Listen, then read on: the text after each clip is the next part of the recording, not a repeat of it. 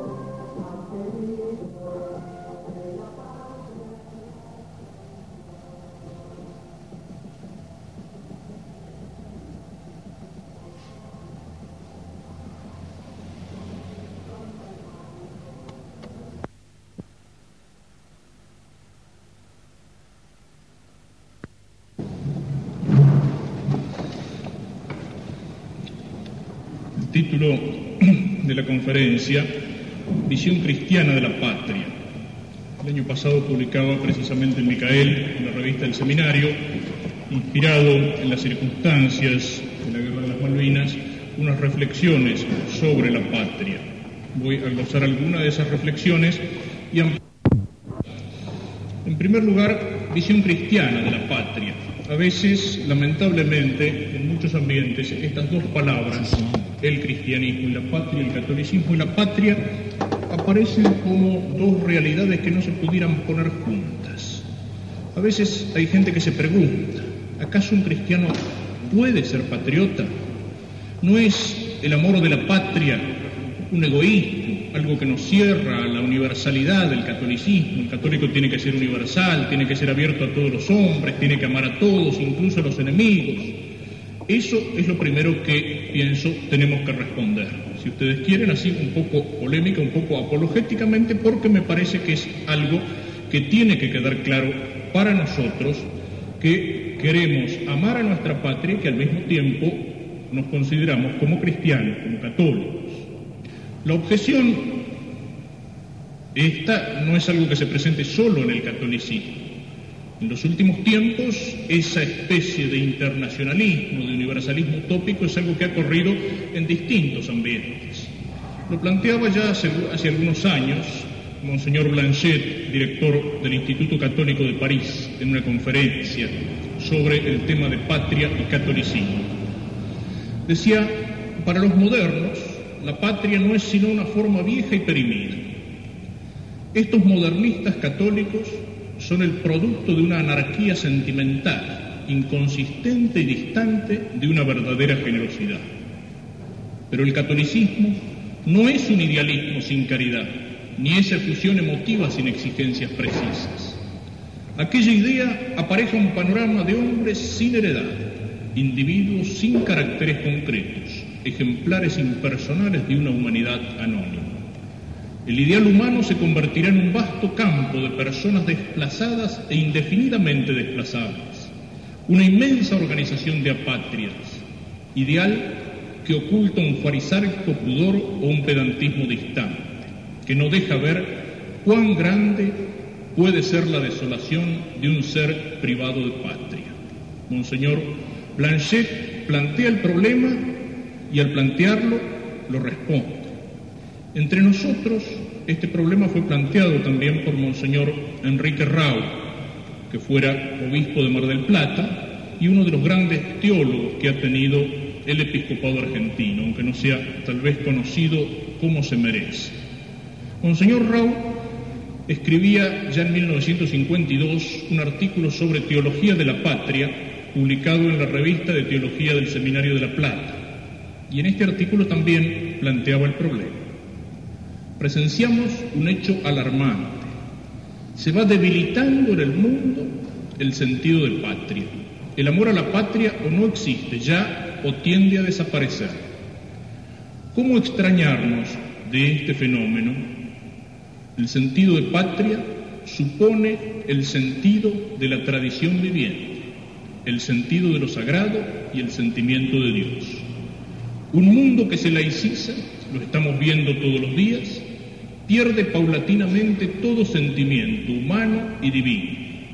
En un mundo que menosprecia o desprecia la misión sagrada del padre de familia, que no valoriza la paternidad, imagen visible de la paternidad de Dios, ¿puede hablarse de respeto a la patria? Hoy está en discusión la noción misma de patria, precisamente en un mundo secularizado que pierde el sentido de lo sagrado, que pierde el sentido de la paternidad humana y sobre todo de la paternidad divina, el concepto de patria se diluye. Sigue planteando el interrogante Monseñor Raúl. El mundo moderno, dice, pretende descubrir el sentido de lo universal. Por otra parte, la caridad nos manda a amar a todos los hombres, amigos, enemigos, nacionales o extranjeros. Se plantea entonces el problema abordado por muchos grupos intelectuales. Debemos ver en la noción de patria un concepto medieval demasiado estrecho para nuestro siglo que tiene una conciencia más amplia frente al hecho de las Naciones Unidas? ¿No debe verse en el amor de la patria un egoísmo que reprueba la moral? En una palabra, ¿un verdadero cristiano puede practicar el culto a la patria? Esto es lo que trataremos de ir respondiendo a lo largo de esta charla. La primera respuesta la ofrece el mismo Monseñor Raúl, que es el que ha planteado el interrogante. Los teólogos y los pontífices, sobre todo en los últimos tiempos, nos han dado enseñanzas claras y nos han precavido contra algunas desviaciones. Es bueno recordar su doctrina. El culto a la patria es un acto de la virtud de la piedad, subordinada a la virtud de la religión. Principio de vida y representante de Dios para gobernarnos, la patria tiene derecho a nuestra piedad no en un sentido metafórico y romántico, sino en el sentido propio que precisa Santo Tomás, y después de él los teólogos en el estudio de la virtud de la justicia y de la religión.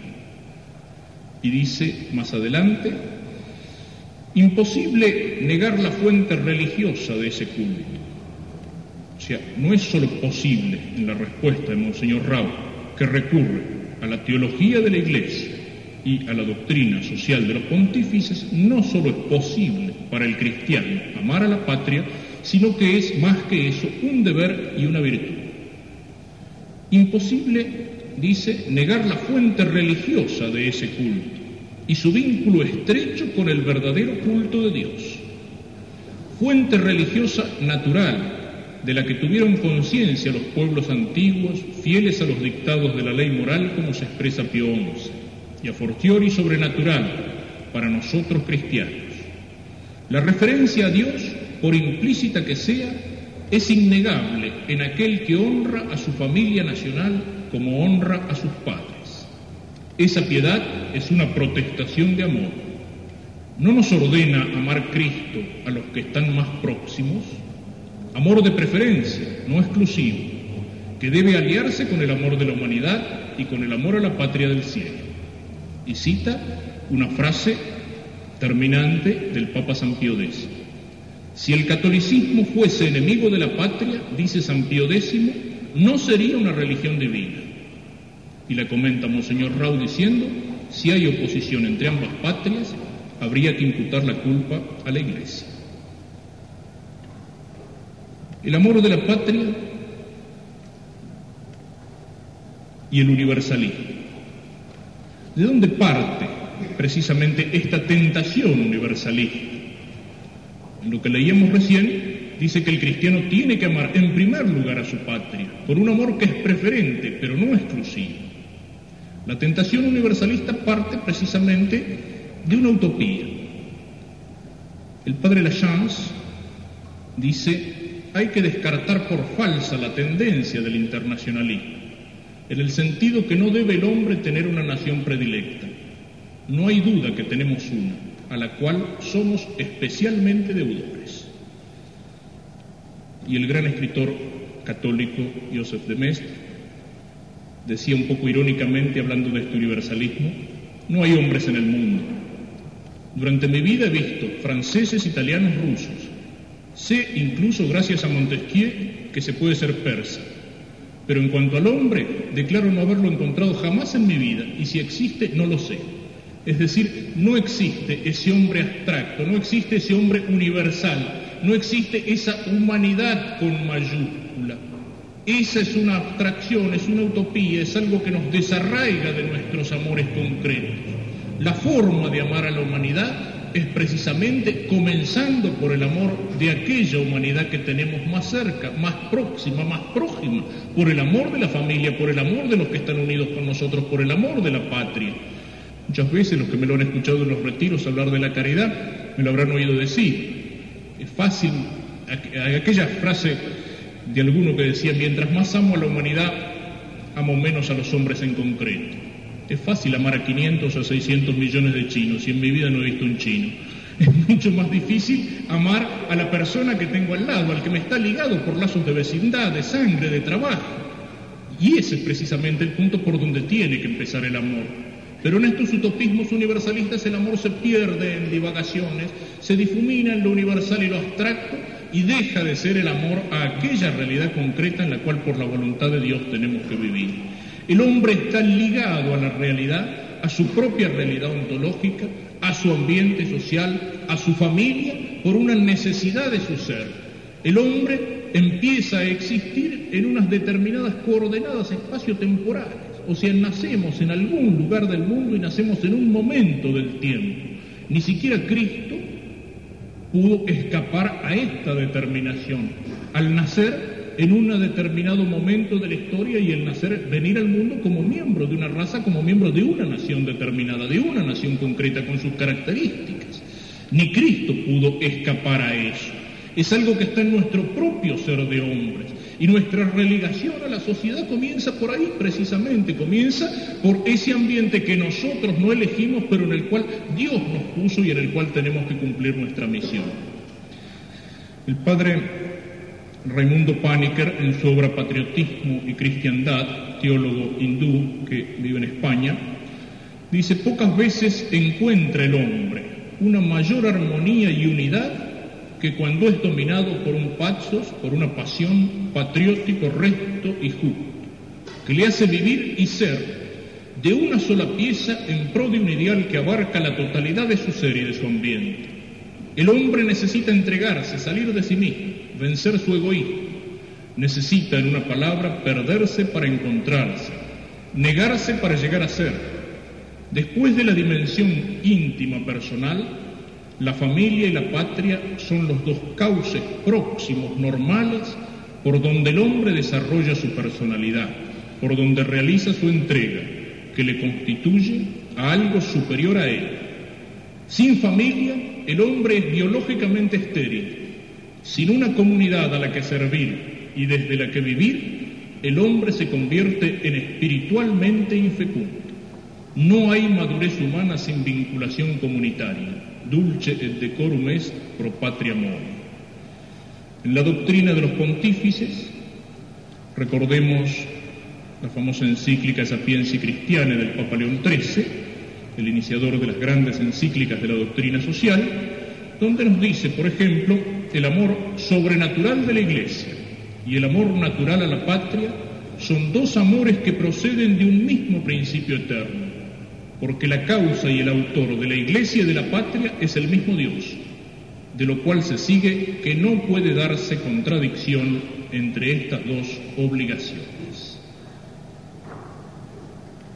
Dice en la misma encíclica que por ley de la naturaleza se nos manda señaladamente amar y defender a la patria en que nacimos y fuimos recibidos a esta presente luz, hasta el punto que el buen ciudadano no duda en afrontar la muerte misma en defensa de su patria.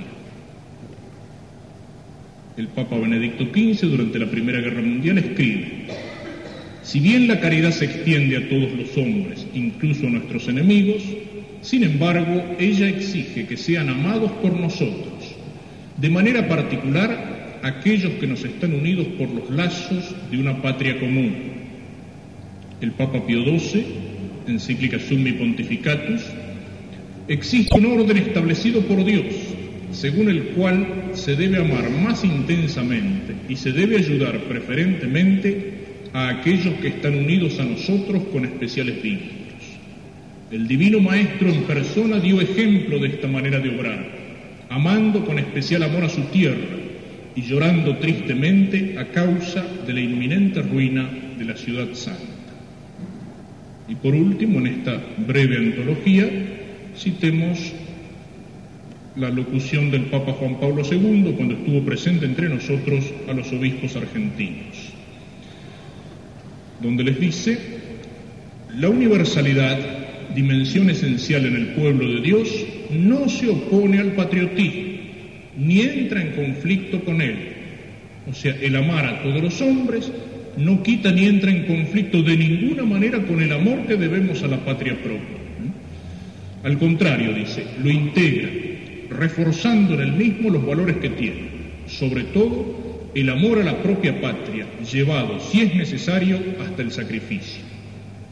En la misma locución, dice el Santo Padre, a la luz de la teología del pueblo de Dios, se ilumina con mayor claridad la doble condición, no contrapuesta, sino complementaria del cristiano. En efecto, él es miembro de la Iglesia, la cual es reflejo y preludio de la ciudad de Dios, y es a la vez ciudadano de una patria terrena concreta, de la cual recibe tantas riquezas de lengua y de cultura, de tradición y de historia, de carácter y de modo de ver la existencia, los hombres y el mundo. Esta especie de ciudadanía cristiana y espiritual no excluye ni destruye la humana. La paz verdaderamente durable tiene que ser fruto maduro de una lograda integración de patriotismo y universalidad. Palabras del Santo Padre a los obispos argentinos pronunciadas el año pasado durante su visita a nuestra patria.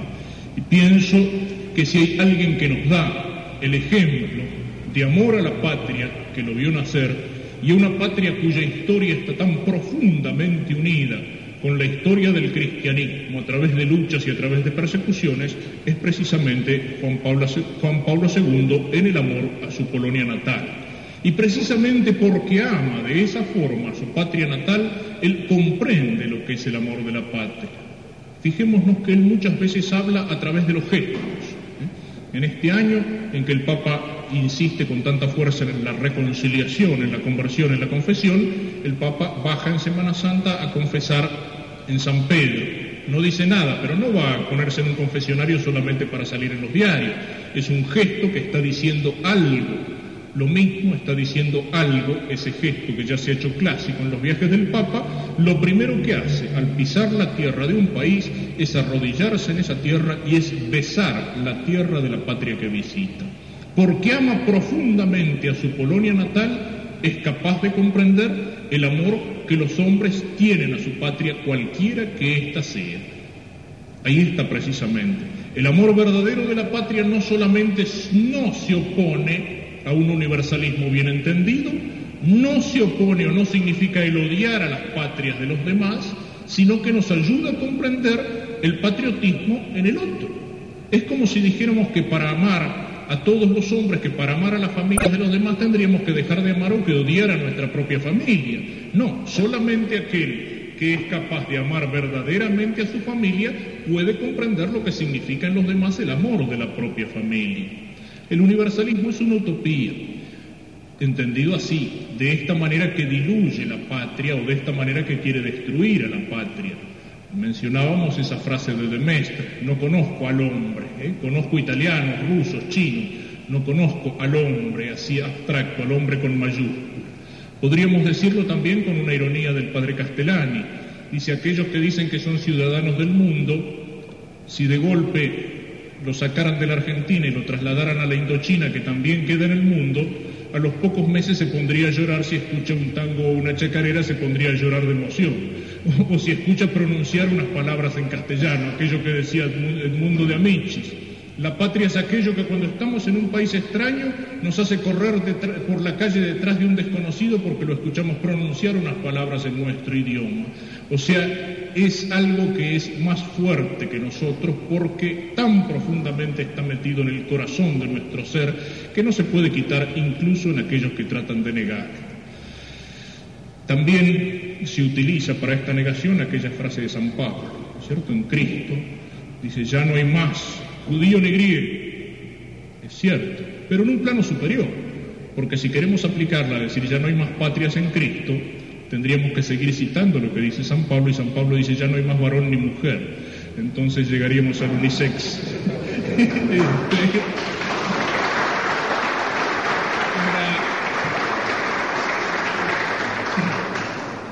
¿Qué es esa patria que tenemos que amar? Esa es la primera pregunta. Tenemos que amar. O sea, no solamente es lícito un cristiano ser patriota, sino que un cristiano debe amar a su patria. ¿Qué es la patria que tenemos que amar? La primera definición que cae bajo nuestra vista cuando hablamos de la patria es aquella del poeta. La patria es la tierra donde se ha nacido. Y es cierto, pero si la decimos así nomás es todavía insuficiente.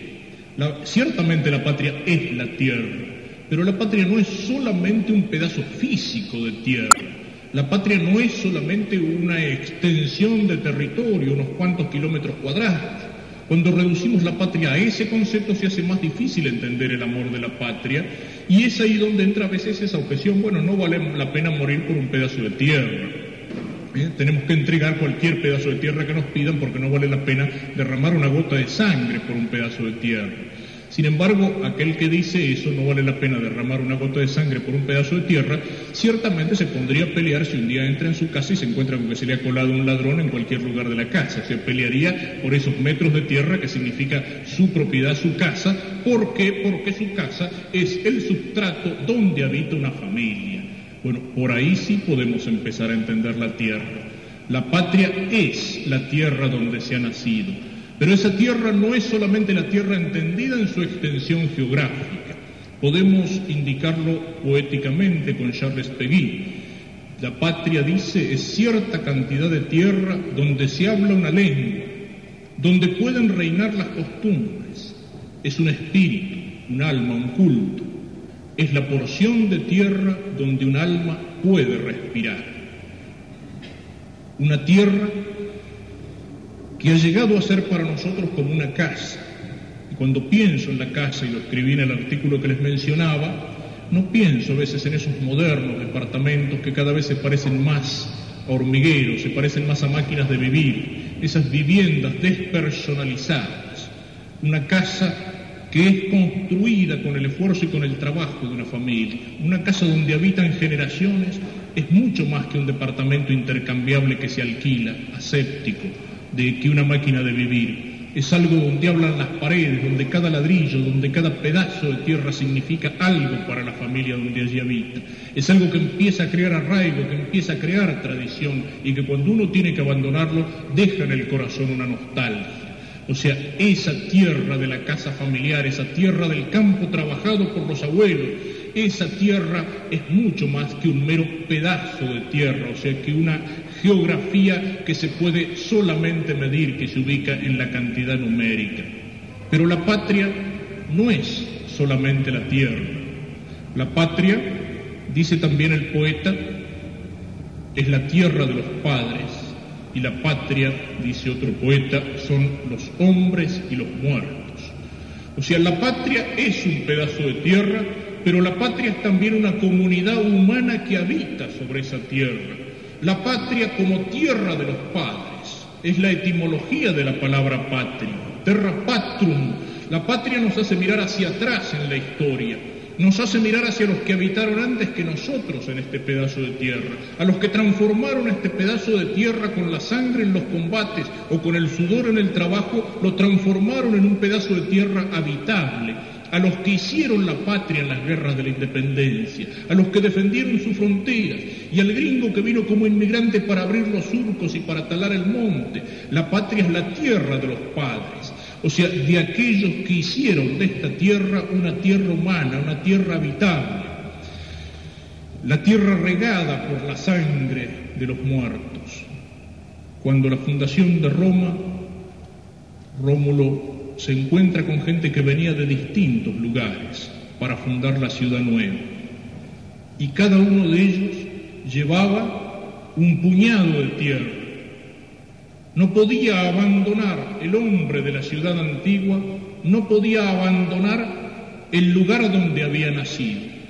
Y estos que se habían visto obligados a abandonarlo, tomaban un pedazo de tierra y lo llevaban y digamos así, en la piedra fundamental de Roma, empezando por Rómulo, que arroja un puñado de la tierra de Alba, su lugar natal, todos los fundadores fueron arrojando allí un pedazo de tierra que luego quedaba cubierto en el centro de la ciudad como diciendo, esta que está aquí también es la tierra de nuestros padres, porque cuando la hemos tenido que abandonar, hemos traído con nosotros un pedazo de tierra.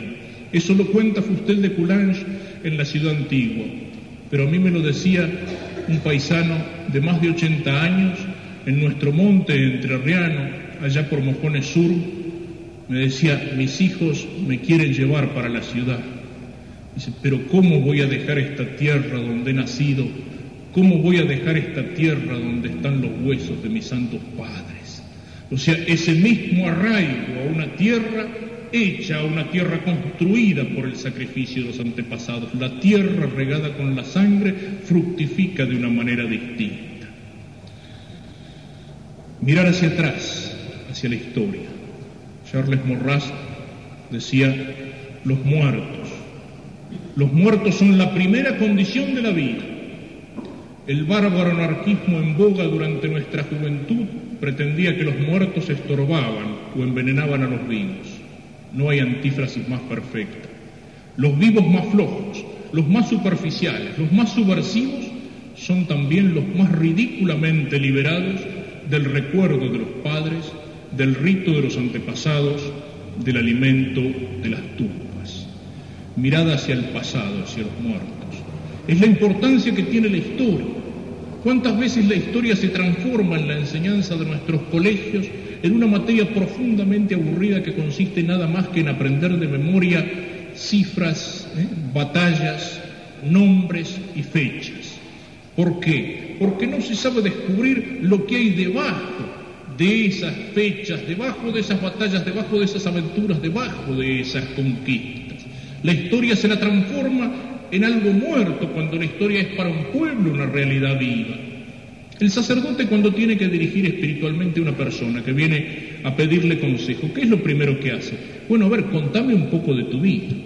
Para entender tu presente, tengo que conocer primero algo de tu pasado. Lo mismo pasa en la historia del mundo y lo mismo pasa en las naciones. Si no conocemos la historia de la patria, si no somos capaces de remontarnos en el pasado de la patria, en lo que hicieron aquellos muertos que nos dieron una patria, somos totalmente incapaces de entender el presente. No se entiende el presente leyendo las plataformas de los partidos políticos, escuchando los discursos o leyendo el diario todos los días. Tenemos que empezar por internarnos en esas raíces de la patria que se hunden en la historia. Es la importancia que tiene la verdad en la historia. Y eso lo sabían muy bien los liberales y los masones que falsificaron la historia argentina. Lo sabían perfectamente bien. Un país que tiene como próceres, un país en el cual todos los que tienen monumento, todos no, pero una buena cantidad de los que tienen monumento han sido desarraigados, han sido hombres que se avergonzaban de su patria, de la patria en la que habían nacido, han sido hombres que miraban con envidia al extranjero, han sido traidores, han sido hombres que decían como Sarmiento en su desprecio hacia el gaucho, que el gaucho lo único que tiene de seres humanos es la sangre y que la sangre del gaucho es buena para abonar la tierra, que miraba hacia Estados Unidos o hacia Prusia, hacia Inglaterra o hacia Francia, pero despreciaba lo que nos venía de España y lo que nos venía del indígena y lo que nos venía del criollo. Cuando los próceres, cuando los hombres, cuando los ejemplos que se ponen en la escuela son ejemplos de traidores, son ejemplos de apatria, evidentemente esa nación tiene que andar mal, evidentemente esa juventud crece ya enferma, se le han presentado como modelos para su vida, como ejemplo, ídolos, falsos modelos, Evidentemente se quiere sembrar en el corazón de esa juventud un espíritu de traidores, un espíritu de apátridas. Esa es la importancia que tiene la verdad de la historia. No es solamente una cuestión de eruditos. ¿Por qué a veces en las discusiones acerca de nuestro pasado histórico esas discusiones se vuelven tan vivas o tan apasionadas? ¿Por qué se discute con tanta pasión alrededor de una figura como Rosas o como Urquiza o como Sarmiento? Eh, no es porque la historia es solo un problema de eruditos, de ratas de biblioteca encerradas allí mirando documentos o pergaminos viejos. Es porque el peso de esas figuras de la una o de la otra es un peso decisivo, es un peso de importancia para el presente y es un peso de importancia para el futuro. Los muertos de alguna manera determinan o condicionan a nosotros los vivos. Por eso no hay que olvidar a los muertos. Tenemos muertos mucho más cercanos y también existe un intento de olvidarlos. ¿eh? También sobre tumbas recientes se quiere echar el silencio del olvido. También se habla de que a esta patria argentina hay que desmalvinizarla, que hay que olvidar aquello como si fuera un episodio desgraciado y nada más. Y cuando se habla de la guerra de las Malvinas, ¿de qué se habla? Solamente de aquello que es revolver inmundicia, de que si hubo traición, de que si hubo cobardía, de que si hubo negociado, de que si hubo ineptitud, de que si, si no se hizo esto o aquello. Una complacencia en revolver la inmundicia. Y sin embargo, no solamente hubo, que lo hubo también, es cierto, es cierto que hubo gente con alma de traidores, que hubo ineptos y que hubo cobardes, pero también hubo heroísmo y también hubo sangre derramada. Y sin embargo eso no es lo que se pone en primer plano, eso se lo quiere olvidar. Porque Porque la sangre de los héroes y la sangre de los muertos les molesta a los cobardes, les molesta a los vendidos, les molesta a los traidores. Y eso es lo que no podemos permitir. Esos nombres tenemos que recordarlos. Tenemos que recordar con nombre y apellido a los que en tiempos recientes dieron su vida por la patria. Nosotros aquí en Paraná y aquí en Entre Ríos tenemos que recordar a esos paisanos, a esos compatriotas nuestros.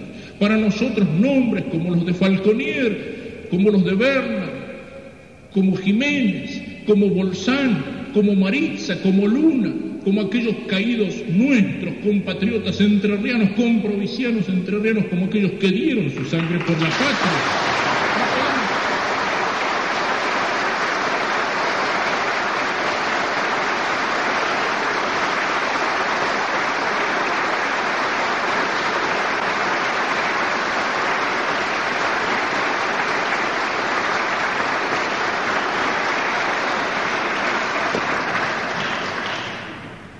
Patria no somos solamente los argentinos que hoy vivimos sobre este territorio de la patria. Vázquez de Mella, el gran orador y político católico español del siglo pasado, decía, un pueblo para nosotros no es un todo social simultáneo, sino un todo social sucesivo. Es un concepto filosófico, un todo simultáneo que es es la extensión de la mesa, es la extensión de la pared, es un todo simultáneo. En cambio, un todo sucesivo que es, es como el río que corre, es como el tiempo que pasa. Y esto aplicado a la patria, ¿qué significa? Que la patria no somos solamente los argentinos que hoy habitamos sobre este territorio de la patria. Por eso empecé haciendo la referencia a los muertos, a los que han habitado sobre este territorio, a los que nos han dado una patria. La patria también son ellos, también son las generaciones pasadas. Nosotros hemos recibido esa patria en herencia de nuestros padres y la hemos recibido como una herencia que tenemos que custodiar, como una herencia que tenemos que engrandecer y como una herencia que tenemos que transmitir. La patria mira hacia el pasado en los muertos y por eso es tierra de los padres. La patria existe en este presente que somos nosotros, pero como algo que pasa por nuestras manos, que no nos pertenece y que tenemos que entregar a nuestros hijos, a nuestros herederos. Y ahí es cuando la patria se hace nación. Si patria viene de patres, que son los padres, nación viene de natus, que significa el nacido, que significa el heredero. La patria es una herencia recibida y es una herencia que tenemos que transmitir hacia el futuro. Ese es el sentido verdadero de la palabra tradición. La tradición no es un folclore más o menos artificial, la tradición no es alguna danza o alguna cosa de esas a las cuales a veces se la reduce. La tradición viene de tradre, de transmitir, de entregar. Y nosotros somos responsables de esa herencia que hemos recibido. Eso está en nuestra misión de hombres y está en nuestra misión de cristianos. Dios nos puso para vivir en este lugar del mundo y en este momento de la historia. Y al colocarme Dios aquí, Dios me dio una misión, Dios me dio una responsabilidad en mi vida. Y yo no solo soy responsable de lo que hago con mi vida, sino que soy responsable de aquella familia y de aquella sociedad y de aquel ambiente en el cual Dios quiso que yo viviera. En este tiempo histórico me colocó porque para este tiempo Dios me ha dado una misión. Y precisamente por eso soy responsable delante de Dios, somos responsables delante de Dios. Nosotros no tenemos derecho a malgastar esa herencia, no tenemos derecho a traicionarla, no tenemos derecho a entregarla. Somos responsables delante del pasado, delante de los muertos que dieron su sangre. Y somos también responsables delante del futuro, delante de nuestros hijos, delante de aquellos que van a venir. Y entonces, ¿qué pasa? No podemos transmitirle a nuestros hijos una patria disminuida, una patria esclavizada. No nos pertenece. Es algo que yo siempre lo repito cuando hablo de esto, porque cuesta entenderlo en nuestro tiempo de masas y de multitudes y de números, donde la verdad aparece por el número. Pero no nos pertenece la patria. Si el día de mañana los argentinos que vivimos aquí, sobre esta tierra, votáramos y un 95% de los que votan decide, que la Argentina tiene que ser una provincia sur del imperio del Brasil, o tiene que ser una colonia del imperio soviético, o tiene que ser una estrella en la bandera norteamericana, si eso se votara y lo votara el 95% de los argentinos, el 5% restante tendría derecho a resistirse a esa decisión y tendría incluso la obligación de conciencia de resistirse a esa decisión con las armas en la mano. ¿Por qué? Porque la patria no nos pertenece y no podemos entregar una cosa que no es nuestra, no tenemos derecho a entregarla y al lado de ese 5% de esa minoría que resistiera contra la entrega de la patria estaría aquello que Chesterton llamaba la gran mayoría, la gran democracia de los muertos y también la de aquellos que no han nacido pero que un día van a venir a vivir esta patria y que no podemos hacer que vivan como esclavos, como siervos, como apátridas, como hombres sin patria. Somos responsables delante del pasado, pero los muertos, ¿qué les queda hacer si nosotros traicionamos nuestra misión? Esperarnos del otro lado para insultarnos cuando lleguemos. ¿Y nuestros hijos qué pueden hacer si nosotros les entregamos una patria colonizada, una patria esclavizada? En, todo caso tendrán, se darán el gusto de ensuciar con alquitrán nuestros monumentos de próceres traidores. ¿eh? Pero esa responsabilidad, ¿quién es el que nos puede pedir cuenta? Es Dios quien nos puede pedir cuenta de esa responsabilidad, porque Él nos puso aquí y ahora en este terreno, en este territorio.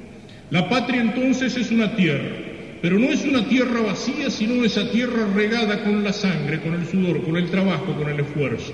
Y la patria sobre la tierra es también una comunidad humana.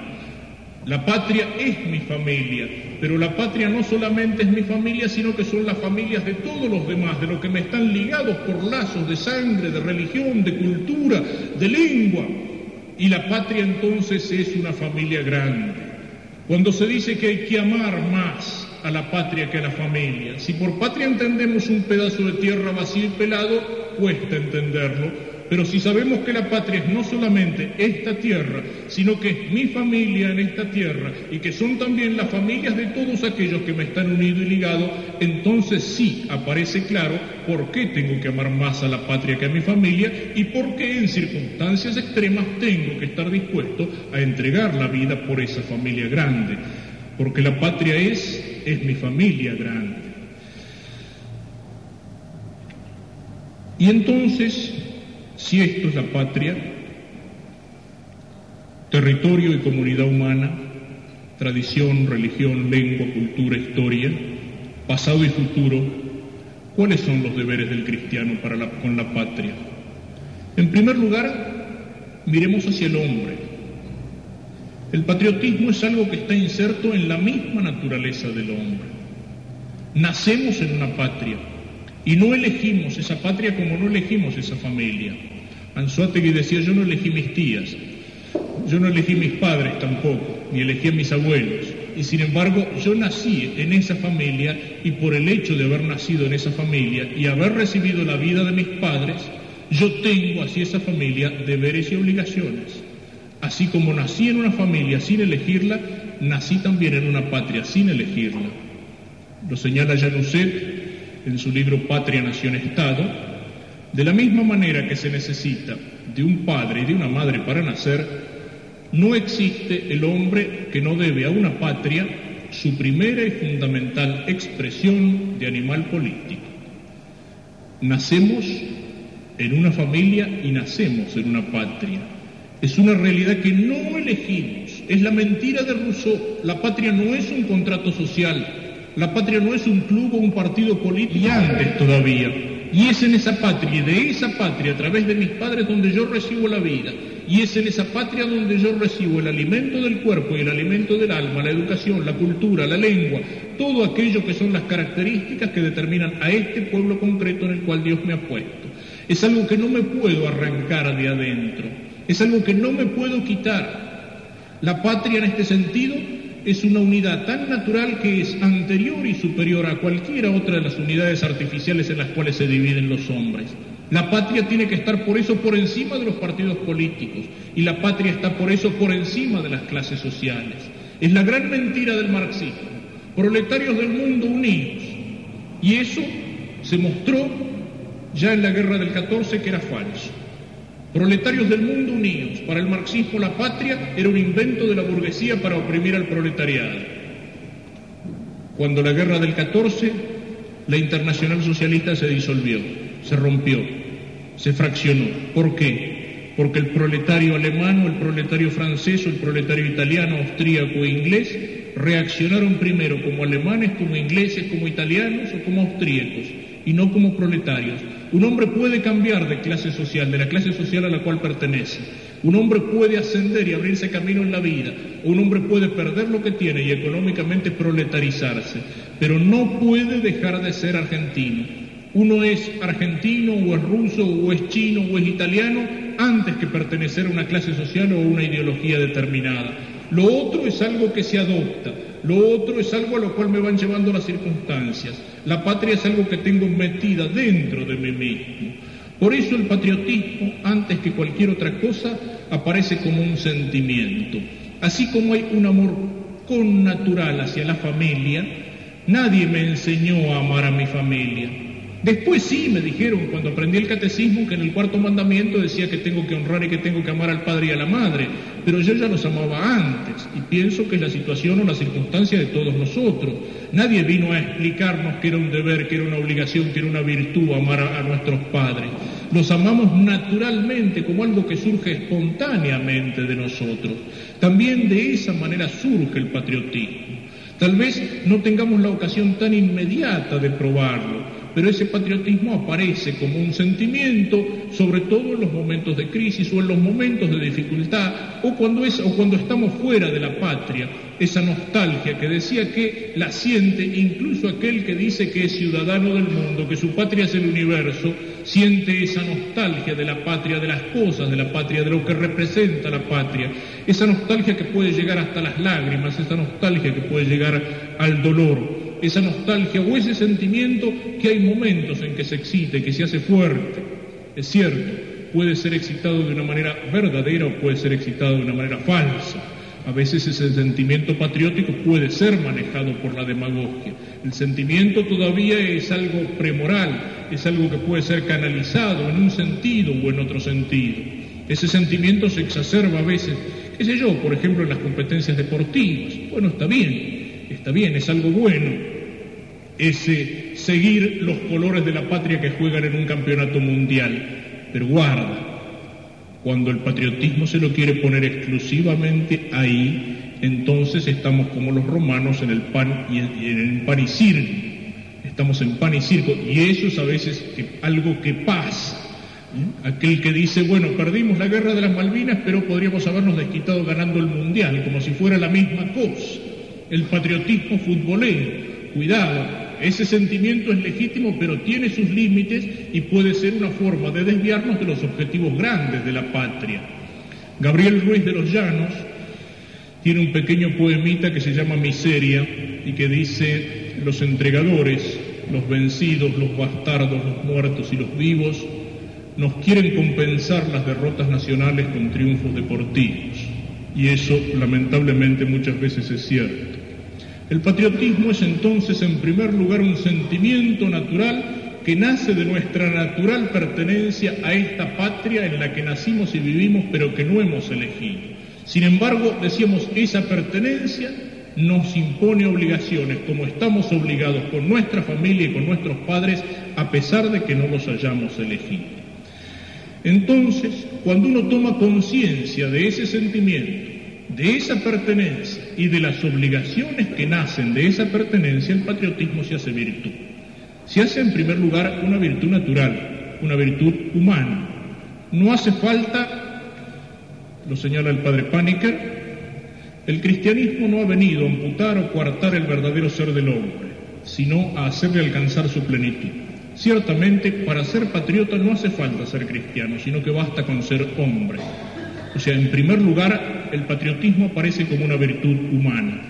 ¿Y cómo se llama esta virtud humana del patriotismo? Santo Tomás en la Suma Teológica la denomina pietas, piedad.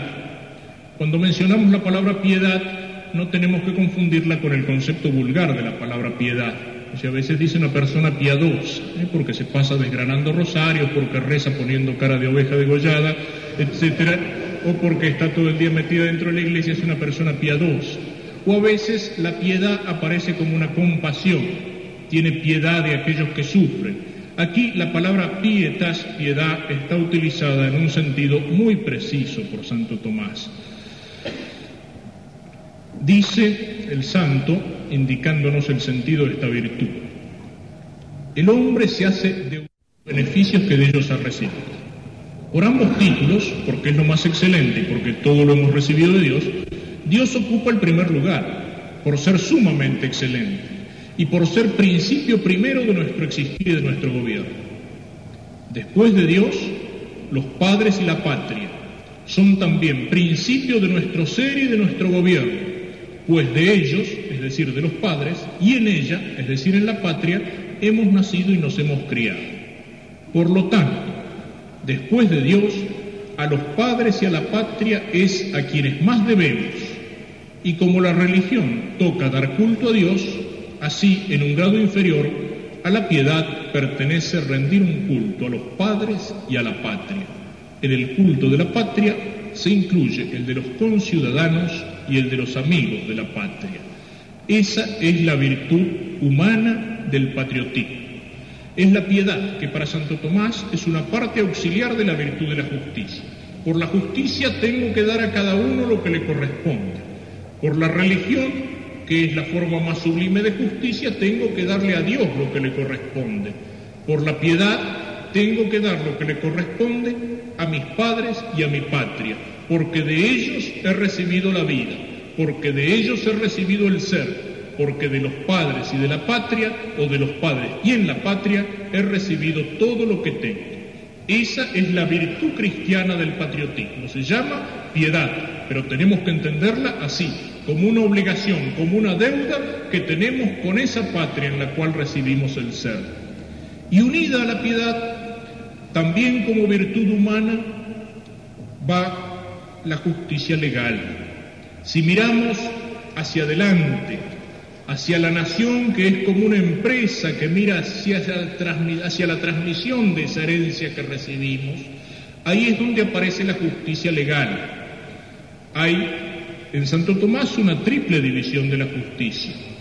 La justicia conmutativa, que es la justicia que regula o que rige las divisiones, las relaciones entre los ciudadanos o sea, entre los miembros de la sociedad horizontalmente, digamos. Es la que regula el comercio, el trato con los otros, la compra, la venta, el pagar las deudas, el devolver lo prestado. Hay una justicia distributiva que es la que dirige lo que viene del todo a la parte, o sea, del Estado hacia los ciudadanos. Es lo que tiene que ser justicia en la distribución de cargas, de cargos, de impuestos. Y hay, por último, una justicia legal que es la que dirige las obligaciones que tienen los ciudadanos con el Estado y con la patria. O sea, nosotros como parte tenemos obligaciones con ese todo. Nuestras obligaciones hacia el bien común de la patria, cuya custodia corresponde al Estado, están regidas por la justicia legal. Tenemos entonces, primero el patriotismo como sentimiento, un sentimiento bueno, legítimo, pero que puede ser mal usado. En segundo lugar, el patriotismo como virtud humana. Es la piedad, o sea, la deuda que tenemos hacia la patria, y es también la justicia legal, o sea, estamos al servicio, tenemos que estar al servicio del bien común de toda la sociedad a la cual pertenecemos. Pero ahora bien, el cristianismo esto no lo destruye. El Evangelio no destruye los valores humanos ni las virtudes humanas. San Agustín en la ciudad de Dios hacía grandes elogios de las virtudes de los paganos. Podía ser patriota, de hecho era patriota un pagano en el imperio romano. El poeta que dice dulce decorum es pro patria mori. Es dulce, es honroso entregar la vida por la patria. Aquel Valerio Máximo que decía que los primeros romanos preferían ser pobres en un imperio rico antes que ser ricos en un imperio pobre. Eran patriotas, con un patriotismo natural, con un patriotismo humano. El cristianismo no viene a destruir ese sentido de patria, ni ese sentimiento de patria, ni tampoco esas obligaciones de piedad y de justicia. El cristianismo lo asume, el cristianismo lo confirma, el cristianismo lo eleva. El cardenal Mercier decía hablando sobre esto a sus sacerdotes, sí, ya lo sé, el patriotismo, por desinteresado que sea, no es por sí solo la caridad, pero Él dispone para la caridad y el alma habituada al sacrificio está por lo menos en el camino que conduce a Cristo. Es precisamente la virtud teologal de la caridad. Es aquella virtud por la cual amamos a Dios por sobre todas las cosas y lo amamos por sí mismo. Pero el que ama a Dios tiene que amar todo aquello que es de Dios. Y ahí es donde de la caridad primera, que es amor de Dios, se deriva el segundo mandamiento, que es el amor del prójimo, de este prójimo concreto. Pero el amor del prójimo no es solo el amor de los individuos o el amor de aquellos que tenemos más cercanos, es el amor de ese prójimo, de esta familia, que es mi familia, y de esta familia grande que es mi patria. El cristiano entonces no solamente tiene que practicar la virtud de la piedad como deudor hacia la patria y la de la justicia en su preocupación por el bien común, sino que el cristiano tiene que amar a la patria y tiene que amarla en caridad, es decir, tiene que amarla por el amor de Dios. La frase aquella de San Agustín que decía, ama a tus padres y más que tus padres a tu patria y más que a tu patria solo a Dios, nos está indicando el orden de este amor cristiano. Este amor lo señalo en el artículo de Micael, puede ser de dos maneras y es importante precisarlo, porque a veces por ahí nos cuesta entender cómo amar más a Dios o amar más a la patria que a mis padres o que a mi familia. El amor puede ser un amor puramente afectivo. El amor afectivo es un sentimiento hacia los demás. Es un amor de sentimiento, es una complacencia, es una alegría, es el gozo, es la atracción que sentimos por la persona querida. Pero el amor más importante y en el cual consiste verdaderamente la caridad no es ese amor afectivo. El sentimiento puede estar y puede no estar. El corazón del hombre es una veleta que cambia con todos los vientos. El sentimiento puede estar y puede no estar. Lo que importa es el amor efectivo. Es el amor al que Aristóteles definía, definía ya diciendo amar es querer el bien del otro. Y este es el amor que interesa. Yo puedo amar a Dios y a lo mejor en un momento no sentir absolutamente nada en mi corazón, pero cuando cumplo lo que Dios quiere, cuando me arrodillo a lo mejor en silencio y en la oscuridad del alma delante de Dios y me encuentro distraído y no me viene un solo pensamiento, tengo que pasar por esa noche oscura por la que pasaron los santos, sin embargo en un acto de pura fe y en un acto de, toda, de pura voluntad estoy amando a Dios efectivamente, aunque no lo ame en ese momento afectivamente. Afectivamente amamos con más fuerza a las cosas que tenemos más cerca es más fácil amar afectivamente a una persona querida que amar a Dios, porque a la persona querida la veo, la toco, la tengo a mi lado, la siento, la miro, hablo con ella. En cambio, ese Dios que es misterio, cuesta más amarlo afectivamente. Lo que importa es que yo lo ame más efectivamente. El que por amor de Dios es capaz de separarse de una relación que le hace mal, que lo lleva al pecado o que lo lleva al error, está efectivamente amando más a Dios que a esa persona. Aquel que deja en el servicio de Dios, en el llamado a una vocación religiosa, por ejemplo al sacerdocio, aquel que deja su familia o en el caso del misionero deja incluso su patria para seguir el llamado de Dios, afectivamente siente el desgarramiento del corazón y sin embargo sigue el llamado de Cristo. Entonces, efectivamente está amando a Dios más que a su familia. Aquel que en un momento o en una circunstancia particular en la cual el bien común de la patria exige el sacrificio de la vida, evidentemente va a sentir el desgarramiento, no va a dar la vida, con no va a dar la vida contento de morir, siente la separación de su familia y sin embargo la deja para cumplir con su deber, para ocupar su lugar en el combate afectivamente siente el dolor, el desgarramiento de la separación, pero efectivamente está amando más a su patria que a su familia. Ese es el amor que Dios nos pide. A veces no somos dueños del sentimiento, pero sí somos dueños de la voluntad. Y la caridad es un amor de voluntad. Es un amor que puede amar unido con el sentimiento o es un amor que puede amar más allá del sentimiento o es un amor que incluso puede amar en contra del sentimiento. Cuando un padre o una madre castigan al hijo que se ha portado mal, a la madre le duele más el castigo que al hijo. Y sin embargo, en ese momento, en contra de sus sentimientos, lo castiga. ¿Por qué? Porque busca el bien del hijo. Lo está amando efectivamente al corregirlo, aunque esa corrección le duela.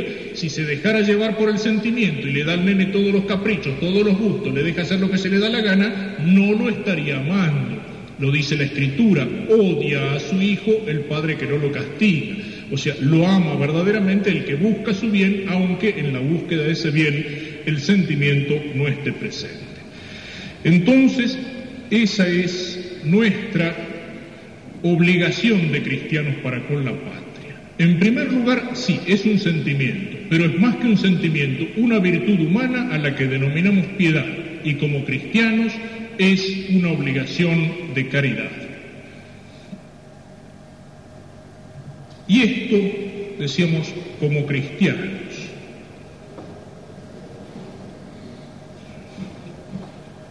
La patria, decíamos, tiene que ver con aquella misión que Dios nos ha dado, con aquella misión aquí en la tierra, con nuestra vocación. Si Dios quiso que naciéramos aquí y ahora, algo Dios quiere de nosotros. La patria puede ser, tiene que ser un instrumento al servicio de Dios. En primer lugar, ese bien común de la patria que buscamos es un bien común que de alguna manera se ordena al bien común sobrenatural. ¿Qué quiere decir esto? Es cierto que una sociedad ni salva al hombre ni lo condena.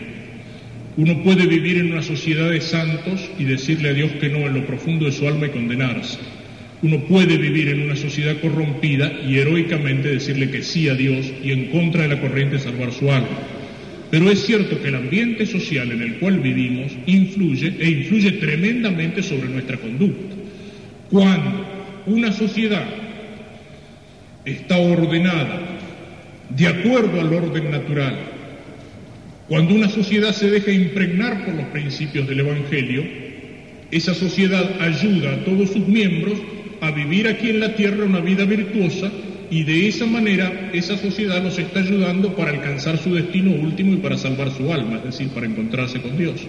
En este sentido, el bien común de la sociedad concreta en la cual vivimos se ordena a el bien común sobrenatural y es o un gran auxilio para alcanzar nuestro destino último o puede ser cuando una sociedad está corrompida, cuando lo que reina es la mentira, el error, la delincuencia, etcétera, la deshonestidad puede ser un gran obstáculo para nuestra salvación. Del orden de la sociedad depende la salvación y la condenación de muchos. Pero más allá de eso, la nación puede tener en el plan de Dios una misión concreta, que a veces no es tan fácil de conocer. Pensemos en la elección de Israel.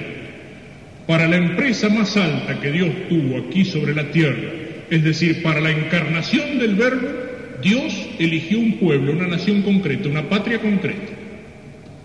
Y le encargó una misión, el conservar en medio de los pueblos paganos la fe en el único Dios y el esperar y el recibir en su seno al Mesías.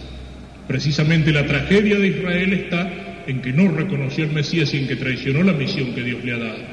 Y por eso la explicación última del famoso problema judío no puede ser sino una explicación teológica. Pero Dios confió a Israel una misión concreta. Pensemos en, la obra evangelizadora de España. O sea, España viene a esta tierra no solamente para ganar un continente para el rey, sino que viene también para ganar un mundo para Cristo. Y si existe hoy esta América, como decía Rubén Darío, que reza a Jesucristo y que habla en español, es porque España cumplió con la misión evangelizadora que Dios le había dado. Pensemos que Dios, para nuestra patria, para esta patria, que en medio de tantas miserias y que en medio de tantas oscuridades y desesperanza, tiene, sin embargo, muchas más reservas humanas y muchas más reservas de fe de las que pensamos, pensemos si Dios de alguna manera no tiene reservada para nosotros una misión. Misión que no se agota aquí en esta tierra, sino que alcanza lo trascendente. Y aquí ya tocamos un poco el misterio de las naciones. Decía aquel gran patriote cristiano rumano que fue Cornelio Codriano, hablando del sentido, del fin de una raza, de una estirpe, de un pueblo, de una nación, de una patria. El fin último no es la vida, sino la resurrección.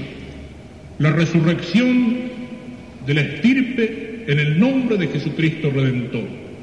La creación, la cultura son un medio y no como se ha creído un fin para obtener esta resurrección son frutos del talento que Dios ha sembrado en nuestra raza y del cual debemos responder.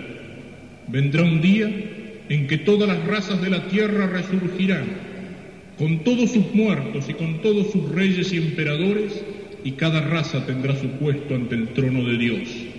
Este momento final, la resurrección de los muertos, es el fin más alto y más sublime hacia el que puede tender una raza.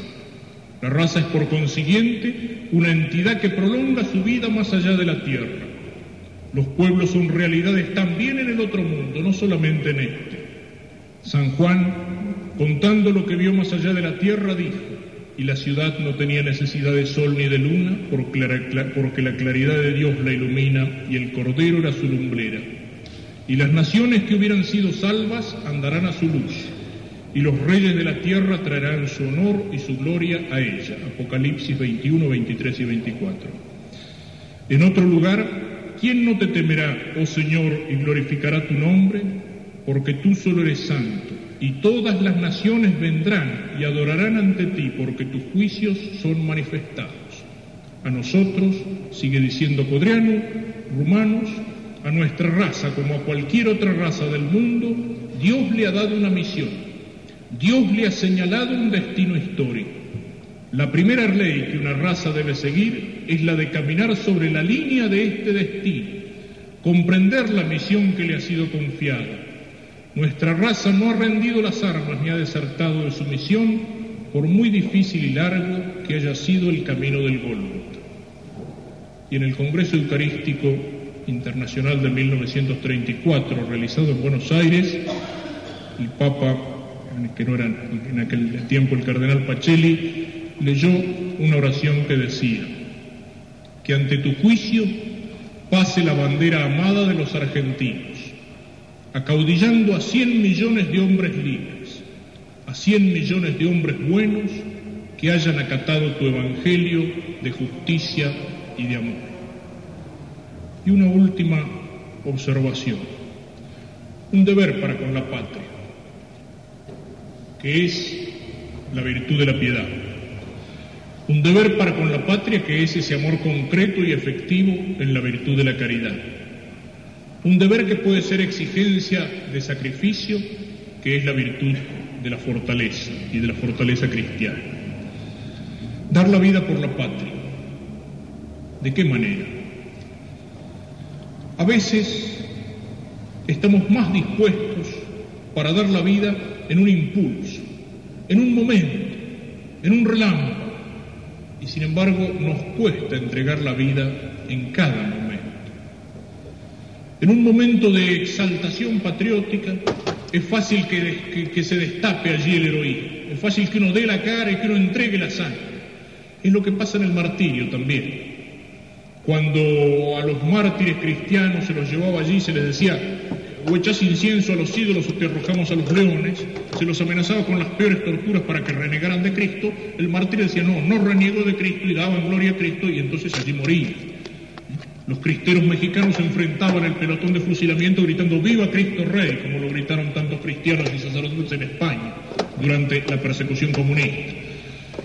A veces, sin embargo, ese heroísmo, ese heroísmo que es cierto, es un acto supremo de caridad, nadie ama más que el que da la vida, y es un acto supremo de la virtud de la fortaleza, en la cual por amor uno entrega la vida y afronta los peligros de muerte. Sin embargo, ese heroísmo Dios puede ser que algún día nos lo pida. Como todo cristiano tiene que tener en su alma la disposición para el martirio, para entregar su vida por Cristo dando testimonio de Él, todo cristiano y todo patriota tiene que tener también una disposición a entregar su vida por la patria. Sin embargo, eso Dios se lo pide a algunos y Dios lo pide en algunos momentos de la vida. No es lo habitual. Y sin embargo hay algo que sí, Dios nos pide a todos como cristianos y como patriotas, que es entregar nuestra vida en el esfuerzo de cada día, de cada momento. Y eso a veces es más difícil. Es más difícil el heroísmo cotidiano, es más difícil el cumplimiento del deber todos los días, es más difícil el ir construyendo la patria de a poco en el esfuerzo de cada día. Tendemos a jugarnos las cosas del todo por el todo así, qué sé yo, entrego la vida por la patria defendiendo sus fronteras en la guerra. O me juego, ¿por qué? Porque la suerte de la patria se da en el golpe de la semana que viene o en las elecciones del otro mes. O sea, nos entusiasmamos para algo que nos parece que en un momento va a ser como una varita mágica que va a traer la solución para todos los problemas de la patria. Entonces nos jugamos, nos entusiasmamos, pero ese entusiasmo es como una llamarada, es como un chispazo pasajero. Y eso no es lo más importante. No está allí la solución, no está allí la salida para la situación de la patria, no está allí lo que Dios nos pide en esos momentos. No pensemos que la panacea que soluciona todos los males es el golpe que puede venir o son las elecciones. No pensemos que todo va a cambiar de un día para otro y todo se va a hacer maravilloso porque eligen al partido tal o al partido cual. No pensemos que nos tenemos que jugar el todo por el todo por la patria en estos meses que vienen para después desanimarnos, desalentarnos y volver a decir esto es un país de tal por cual, no hay nada que hacer, esto es una porquería, hay que adaptarse, hay que hacer como todo el mundo hace. Tantas expresiones de escepticismo destructivo. El heroísmo de dar la vida por la patria no es necesariamente ese heroísmo para el cual tenemos que estar dispuestos en algún momento especial de la historia, si Dios así nos lo pide. Es el heroísmo del trabajo callado de cada día, es el heroísmo del esfuerzo en llevar adelante una familia, es el heroísmo del trabajo, es el heroísmo de dar testimonio, es el heroísmo de saber jugarse por la verdad, es el heroísmo de ir construyendo la patria poco a poco en mi vida y en la vida de los demás. Es el ir influyendo en el ambiente, en la escuela, en el trabajo, en la oficina, en la fábrica, en el campo, en la ciudad, el dar testimonio de Cristo, el dar testimonio de la verdad, el saber marchar en contra de la corriente, el saber marchar en contra de la moda, el saber decir que no cuando todo el rebaño dice que sí y se deja arrastrar y se deja llevar por el engaño, por la mentira, por la propaganda. Ese heroísmo cotidiano es el que Dios nos pide en la construcción de la patria. Terminemos señalándolo con la palabra poética de Leopoldo Marechal en su didáctica de la patria. El nombre de tu patria viene de Argente. Mira que al recibir un nombre se recibe un destino. En su metal simbólico la plata es el noble reflejo del oro principal. Hazte de plata y espejea el oro que se da en las alturas y serás verdaderamente un argentino es un trabajo de albañilería. Viste los enterrados pilares de un cimiento, anónimos y oscuros en su profundidad, no sostienen empero toda la gracia de la arquitectura. Hazte pilar y sostendrás un día la construcción aérea de la patria. Y es una vocación de agricultura. ¿No viste la semilla en su carozo y el carozo en su tierra y esa tierra en su invierno? Riñón de lo posible la semilla es el árbol no proferido aún y ya entero en su número. Hazte carozo de la patria en ti mismo y otros verán arriba la manzana que prometiste abajo. Somos un pueblo de recién venidos. Y has de saber que un pueblo se realiza tan solo cuando traza la cruz en su esfera durable. La cruz tiene dos líneas, ¿Cómo las traza un pueblo? Con la marcha fogosa de sus héroes abajo, tal es la horizontal, y la levitación de sus santos arriba, es la vertical de una cruz bien lograda. Si como pueblo no trazamos la cruz, porque la patria es joven y su edad no es madura, la debemos trazar como individuos fieles a una celosa geometría. La vertical del santo, la horizontal del héroe. Te resulta difícil, ¿no es verdad? Pero aquí no se trata de vestir armaduras llenas de pedrería ni de abrirse las nalgas con lujosos rebenques. Tu heroísmo ha de ser un caballo de granja, tu santidad una violeta gris otros recogerán a su tiempo laureles y el brillo escandaloso de la notoriedad. Yo te di los oficios del pilar y el carozo, fuertes y mudos en su anonimato.